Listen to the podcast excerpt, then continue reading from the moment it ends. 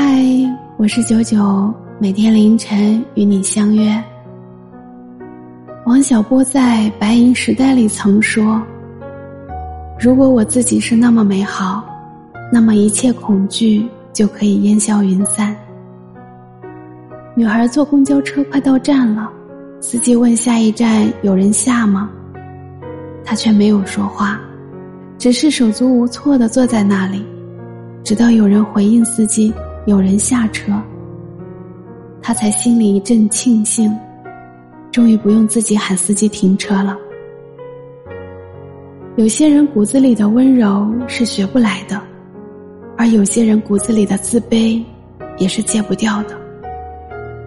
在这个世界上，真的会有人坐公交车都不敢叫司机停车，在餐厅都不敢叫服务员拿饮料。